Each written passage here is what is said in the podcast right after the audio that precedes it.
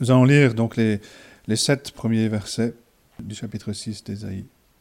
L'année de la mort du roi Osias, je vis le Seigneur assis sur un trône très élevé, et les pans de sa robe remplissaient le temple. Des séraphins se tenaient au-dessus de lui. Ils avaient chacun six ailes, dont Dieu, pardon, deux dont ils se couvraient la face, deux dont ils se couvraient les pieds, et deux dont ils se servaient pour voler. Ils criaient l'un à l'autre et disaient Saint, Saint, Saint est l'Éternel des armées. Toute la terre est pleine de sa gloire. Les portes furent ébranlées dans leur fondement par la voix qui retentissait, et la maison se remplit de fumée. Alors je dis Malheur à moi, je suis perdu, car je suis un homme dont les lèvres sont impures. J'habite au milieu d'un peuple dont les lèvres sont impures. Et mes yeux ont vu le roi, l'Éternel des armées. Mais l'un des séraphins vola vers moi, tenant à la main une pierre ardente qu'il avait prise sur l'autel avec des pincettes. Il en toucha ma bouche et dit Ceci a touché tes lèvres, ton iniquité est enlevée, et ton péché est expié. Et donc ce matin, je voudrais simplement me concentrer sur euh, la révélation que Dieu fait donc euh, euh, au prophète ici, qui nous a rapporté dans, ces premiers, versets euh, de, cette, euh, de cette vision que Ésaïe reçoit, de la part de l'Éternel. Et on peut noter au moins sept choses, euh, euh cette caractéristique euh, que Dieu révèle dans, cette vision. Une huitième, on verra très brièvement, euh, cette fois-ci, et on y reviendra, où je laisserai l'occasion à Jean-Claude d'y revenir. Euh, mais la première chose donc euh, que l'on peut voir dans ce, dans, l'Éternel, que Dieu révèle euh, au prophète, c'est que il est vivant. Et c'est le contraste avec dans, dans, le premier verset, on lit l'année de la mort du roi Osias, je vis, Esaïe écrit, je vis le Seigneur assis sur un trône. Le psalmiste parle euh, dit que l'Éternel est, Dieu d'éternité en, en éternité. Il est vivant depuis toujours, avant même la création du monde, pendant toute l'histoire de l'humanité, même si certaines personnes euh, essayent de faire dire ou de penser que euh, Dieu est mort, il vit éternellement. Je vis le Seigneur assis sur un trône. Quand on pense, par exemple, à tous ceux qui sont en autorité, tous ceux qui nous gouvernent aujourd'hui, tous nos hommes politiques, et qu'on se pose la question, où seront-ils dans 50 ans? Quand on regarde euh, le monde, qu'on se pose la question, et qu'on y réfléchit, on, dans, dans, allez, dans 120 ans, le monde sera peuplé d'habitants qui n'existent pas encore. Les habitants d'aujourd'hui, dans 120 ans, seront comme Osias, morts. Dans 120 ans, c'est une nouvelle génération, de nouveaux habitants qui seront sur cette planète si le monde existe encore dans 120 ans. Mais l'Éternel vit. Dieu vit. Il n'a pas de commencement. Il ne dépend pas de, il ne dépend de, personne pour son existence. Il vit, il a toujours été, et il sera toujours vivant. C'est la première chose. Et la deuxième, que l'auteur, euh, voit, que Dieu révèle à Ésaïe, c'est qu'il est revêtu d'autorité. Il est vivant sur un trône. Dieu ne se révèle jamais comme, euh, par exemple, euh, euh, quelqu'un qui laboure un champ ou qui,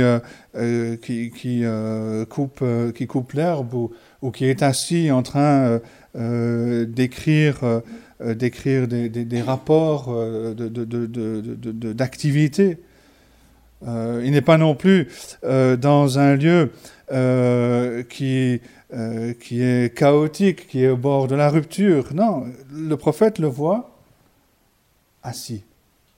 Assis sur un trône. Assis, c'est-à-dire que la paix règne, c'est-à-dire qu'il contrôle absolument tout. Le trône c'est, euh, représente son, droit euh, de, régner sur, sur, sur le monde, sur toute chose. On entend dans beaucoup de, milieux aujourd'hui euh, dire la phrase où l'on permet à Dieu de régner sur notre cœur. Et Dieu règne qu'on le permette ou non, qu'on le veuille ou non, il règne sur toutes choses, y compris nos propres vies. Et ce serait donc de la, folie de, remettre en question toute sa sagesse, euh, son, contrôle. Il a autorité, il est sur le trône. Et il règne, il est souverain. La troisième chose que l'on peut voir dans, dans cette vision, c'est qu'il est tout-puissant.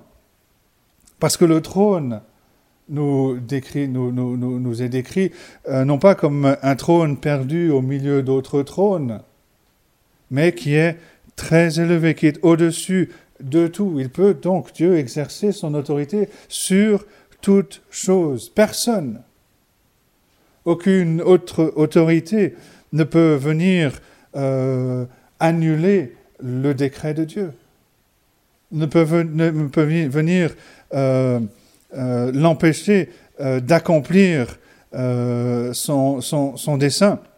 le prophète le dira un peu plus tard, au chapitre 46.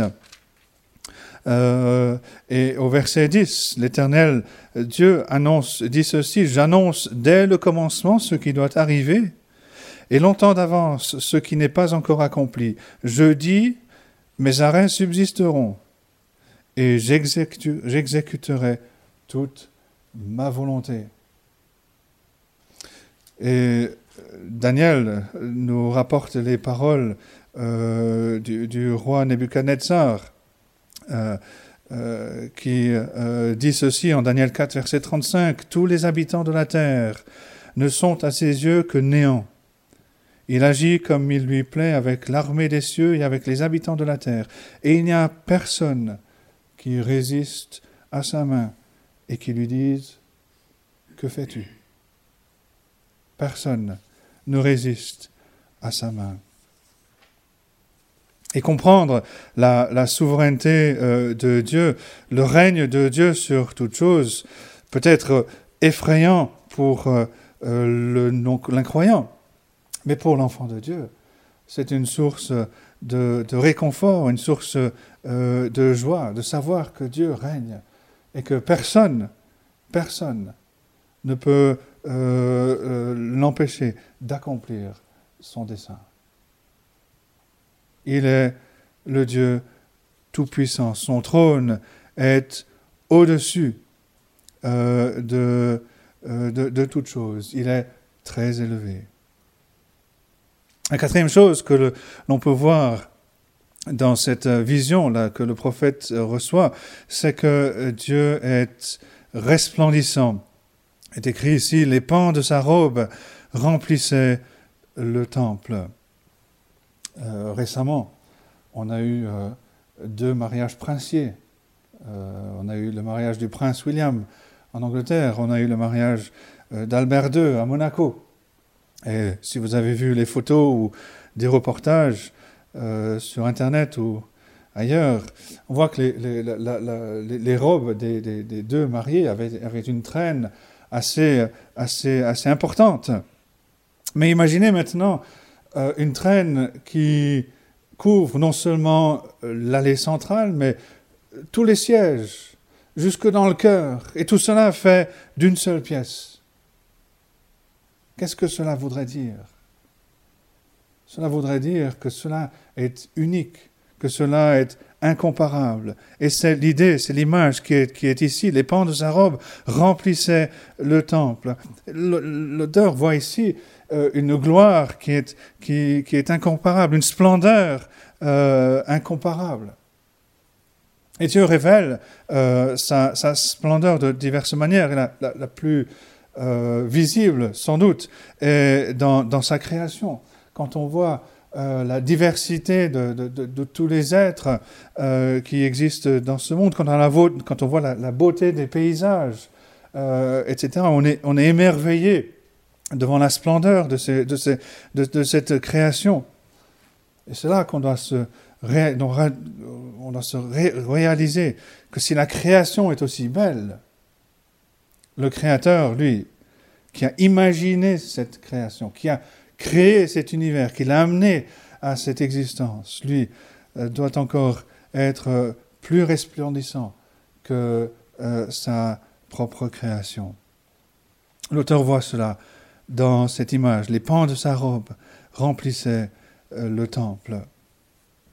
La cinquième chose que l'on voit ici, c'est que Dieu est adoré par euh, ces créatures parfaites qui sont ici décrites comme étant des séraphins. C'est la seule, il me semble, référence euh, où les séraphins sont décrits de cette manière. Il ne s'agit pas ici, comme on peut parfois voir, d'angelots, de, petits bébés avec des, ailes dans, le dos euh, qui, flottent euh, dans, les airs. Quand on lit le verset 4, on voit plutôt euh, qu'ils sont des êtres magnifiques et, que même les fondements du temple, les, portes furent ébranlées dans leurs fondements, rien que par, en entendant leur voix, en entendant cette voix puissante. Mais ce qu'il faut noter ici, c'est que même ces créatures parfaites, magnifiques, majestueuses, ne peuvent regarder Dieu. Ils se couvraient la face avec une paire d'ailes. Ils ne pouvaient même pas euh, rester, si on peut dire, pieds nus dans la présence de Dieu. Ils se couvraient euh, les pieds. Ils sont euh, pourtant des, êtres majestueux, mais ils adorent Dieu en toute humilité. Il se cache dans la révérence, dans l'adoration devant la splendeur euh, de Dieu.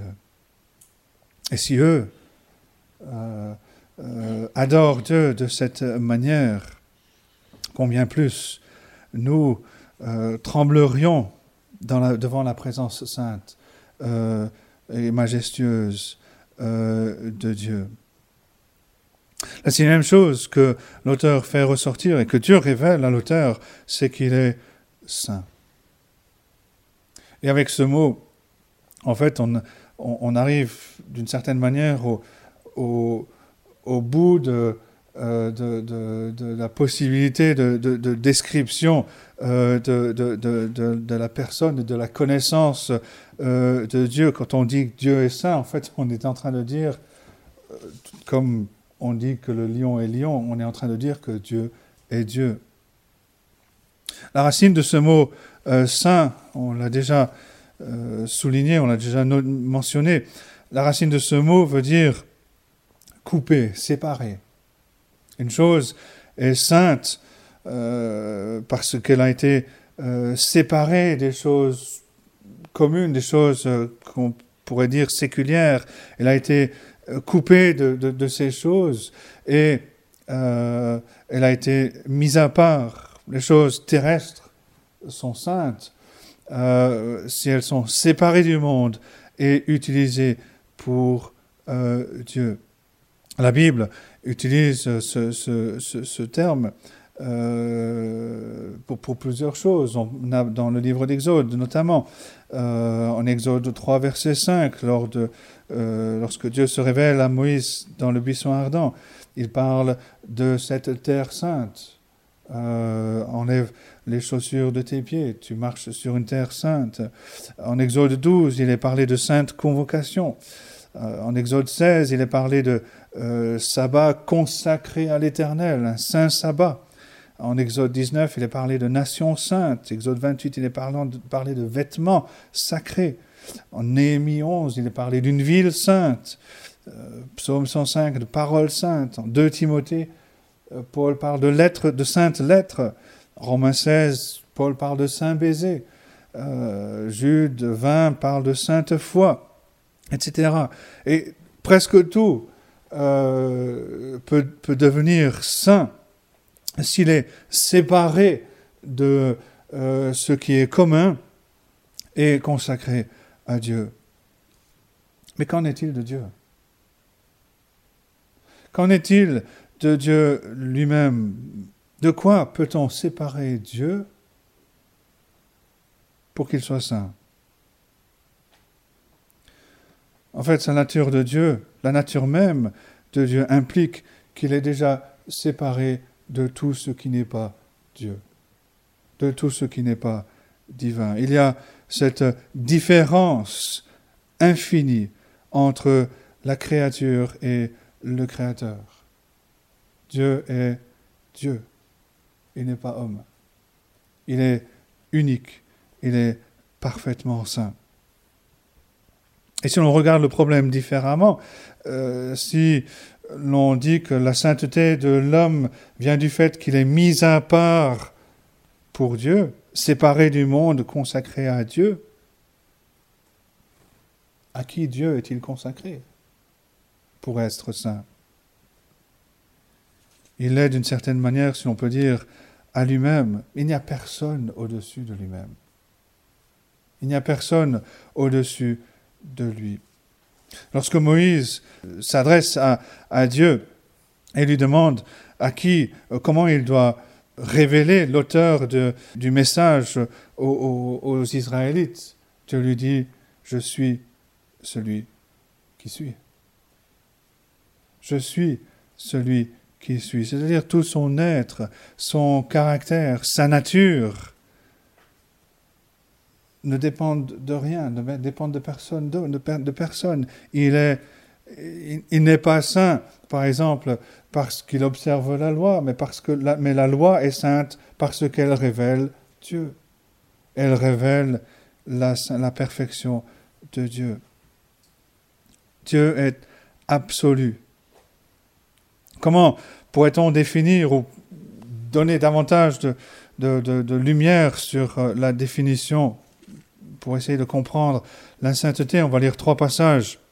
Un premier, dans 1 Samuel 2, verset 2, Anne crie dans sa prière, dit ceci, Nul n'est saint comme l'Éternel. Il n'y a point d'autre Dieu que toi. Il n'y a point de rocher comme notre Dieu. Le prophète Ésaïe dira euh, dans chapitre 40, et au verset 25, l'Éternel dit ceci, à qui me comparerez-vous pour que je lui ressemble? dit le Saint. Levez vos yeux en haut, regardez, qui a créé ces choses, qui fait marcher en ordre leur armée? Il les appelle toutes par leur nom, par son grand pouvoir et par sa force puissante. Il n'en est pas une qui fasse des fois. Qui me comparerez-vous pour que je lui ressemble? À personne. Et osez chapitre 11 écrit ceci, Osée 11, verset 9. L'Éternel dit, Je n'agirai pas selon mon ardente colère, je renonce à détruire Éphraïm, car je suis Dieu et non pas un homme. Je suis le Saint au milieu de toi. Je ne viendrai pas avec colère. Dieu est saint parce qu'il est Dieu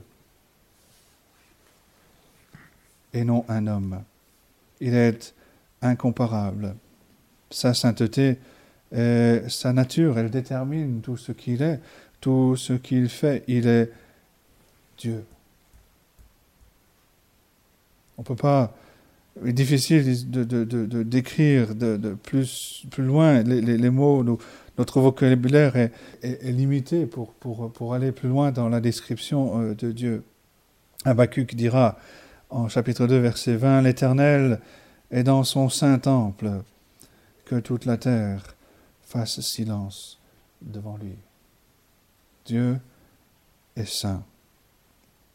Et la septième chose, qu'il révèle ici dans cette vision, c'est qu'il est glorieux. La gloire de Dieu est en quelque sorte la manifestation de la sainteté. Sa sainteté, nous avons vu, nous avons dit, est cette perfection incomparable de sa nature. La gloire est la manifestation de cette perfection, de cette sainteté. Cette, quand, Dieu manifeste, quand Dieu montre euh, ou montre qu'il est saint, nous, nous voyons sa gloire. La, sainte Dieu, la sainteté de Dieu est sa gloire cachée. La gloire de Dieu est sa sainteté révélée. La terre est pleine de sa gloire. C'est vrai que notre vue ici-bas est limitée parce que l'on est pris euh, par euh, toutes sortes de choses euh, superficielles, mais Dieu a révélé sa gloire. Et plus particulièrement, bien entendu, il l'a révélé dans son Fils, notre Seigneur Jésus-Christ. L'apôtre Jean le dira dans, euh, son prologue. Nous avons contemplé la gloire, la gloire du Fils euh, de Dieu. Cette chose, donc, déjà dans ces premiers versets, Dieu vit et il vit éternellement, il a autorité, il est tout puissant au-dessus de toute chose, personne ne peut l'empêcher d'accomplir son dessein. Il est resplendissant, sa splendeur est, euh, incomparable. Il est adoré euh, par euh, ses créatures parfaites et majestueuses. Il est saint, il est glorieux. Quel est, quel est le résultat? Ou qu'est-ce que cela produit chez le prophète Ésaïe? Il s'écrit Je suis perdu, car je suis un homme dont les lèvres sont impures. Les séraphins, eux, ont adoré Dieu de manière parfaite. Euh, lui, il devrait le faire, mais il ne le peut pas. Il ne le peut pas parce qu'il est impur. Il est conscient que lui, non seulement lui, mais toute la nation euh, a les lèvres impures, ont besoin de purification. Il est conscient de son péché, il a besoin, conscient de cette séparation qui existe entre lui euh, et Dieu. Et c'est là que l'on pourrait voir, que l'on voit cette euh, huitième caractéristique, si l'on peut dire, de la révélation de Dieu. C'est que Dieu est un Dieu de grâce.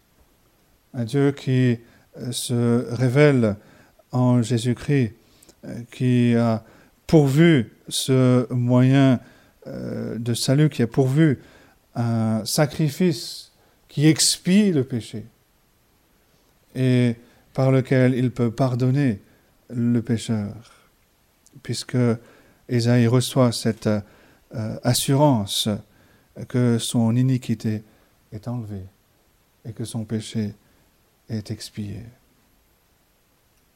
Une vision de Dieu donc qui est donnée euh, au prophète Ésaïe, vision de la splendeur, de la grandeur de Dieu, de la majesté de Dieu, de la toute-puissance et de l'autorité de Dieu, et de la grâce de Dieu.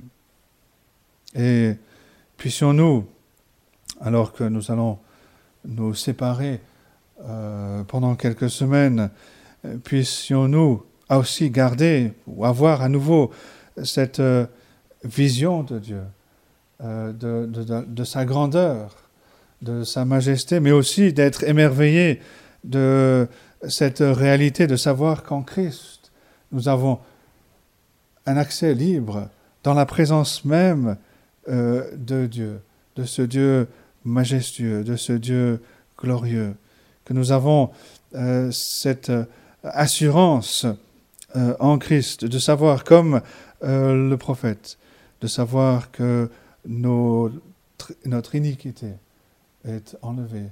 Parce que Dieu, qui est un Dieu de gloire, de sainteté, est aussi un Dieu de grâce, qui se révèle, qui s'est révélé, qui se révèle en Jésus-Christ. Que Dieu nous donne donc de méditer euh, pendant ces semaines euh, sur euh, sa personne, sur qui il est, et sur ce privilège que nous avons en Jésus-Christ, de le connaître et de savoir que nous pouvons entrer dans la présence sainte de Dieu, non pas par nos œuvres, mais revêtus de la justice de Christ, lavés par son sang et réconciliés par Dieu, par euh, l'œuvre de Christ euh, que Christ a accompli à la croix. Que Dieu nous donne d'avoir cette vision, euh, de, de, garder ces choses et d'être émerveillés toujours plus par la grâce que Dieu nous a faite en nous appelant et en nous réconciliant à lui. Amen.